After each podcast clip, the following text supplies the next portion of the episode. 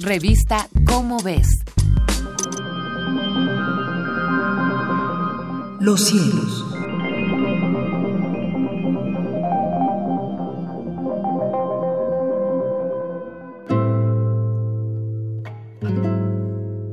Soy José de la Herrán y tengo el gusto de leer para ustedes las efemérides astronómicas que publica la revista Cómo ves de la Universidad Nacional Autónoma de México.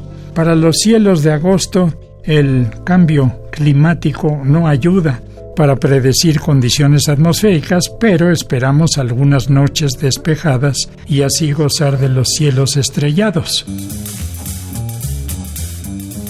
En el hemisferio norte a las 22 horas se halla sobre nuestras cabezas el llamado Triángulo de Verano, con las estrellas Altair, Deneb y Vega, principales de las constelaciones Águila, Ciñus, el Cisne y Lira.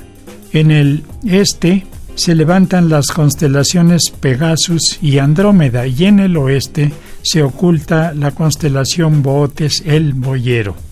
Y en el hemisferio sur en el suroeste se aprecian las constelaciones Scorpius, el alacrán, y Sagitarios, el flechador del cielo.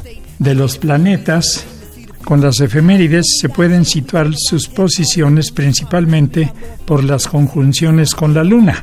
De lluvias de estrellas, las más notables son las Perseidas, cuyas partículas penetran en nuestra atmósfera a velocidades del orden de 50 kilómetros por segundo y dejan largas estelas pero de corta duración.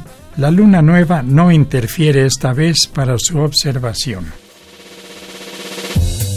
De las efemérides tenemos el día primero Vesta, estacionario respecto a las estrellas.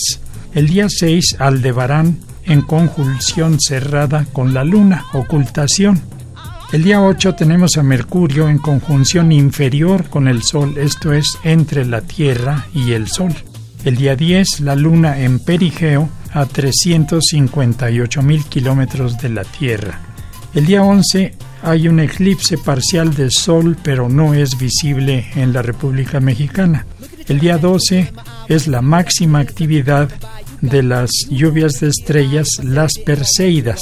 Y el día 14 Venus estará a 6 grados al sur de la Luna en la constelación Virgo.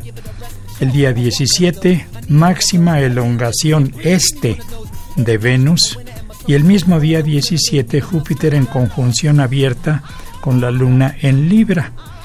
El día 21 tenemos a Saturno en conjunción con la Luna en Sagitarios y el día 23 la luna en apogeo a 406 mil kilómetros de la Tierra.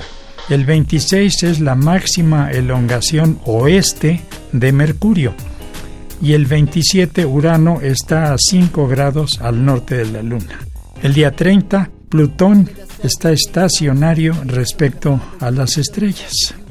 Las fases de la Luna son luna menguante el día 4, luna nueva el día 11, luna creciente el día 18 y luna llena el día 26.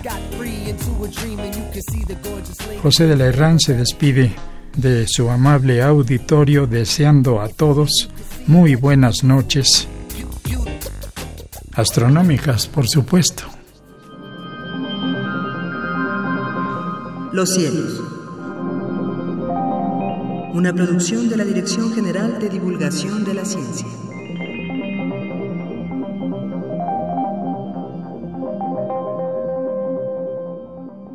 Revista Cómo ves